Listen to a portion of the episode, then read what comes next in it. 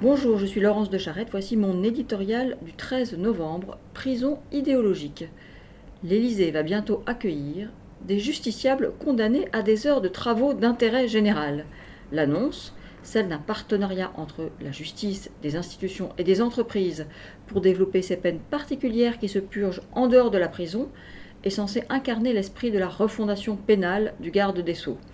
Elle en souligne en réalité toute l'ambiguïté et la faiblesse.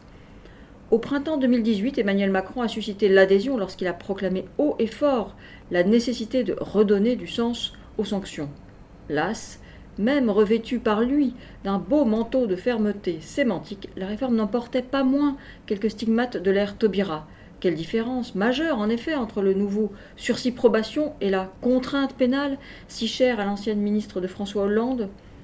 Le projet de multiplier les alternatives à la prison, projet qui sous-tend l'ensemble du plan Belloubet, n'est-il pas, pour l'essentiel, inspiré de cette idéologie décidément tenace place Vendôme, idéologie hostile à l'incarcération, vue d'abord comme une école du crime et une violence faite aux condamnés? Pourtant, il faut aujourd'hui constater, et c'est le signe que la délinquance ne faiblit pas, que le recours accru aux bracelets électroniques et aux libérations anticipées, promues par les textes, n'ont pas permis de désengorger les prisons. Les syndicats dénoncent régulièrement l'insécurité régnant dans les établissements où les détenus s'entassent dans des conditions indignes. On ne peut que s'étonner dès lors que le nombre de constructions de prisons annoncées ne cesse de s'amenuiser. L'objectif de 15 000 nouvelles places, affiché pendant la campagne, a été réduit de moitié en 2018, avant d'être encore renié ensuite.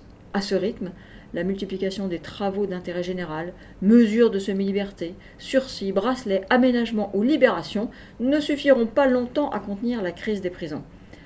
À moins qu'au lieu de tenter d'ajuster le nombre de condamnés aux places disponibles, le gouvernement ne se décide enfin, à l'inverse, à construire le nombre de places nécessaires à la mise en œuvre d'une politique pénale efficace.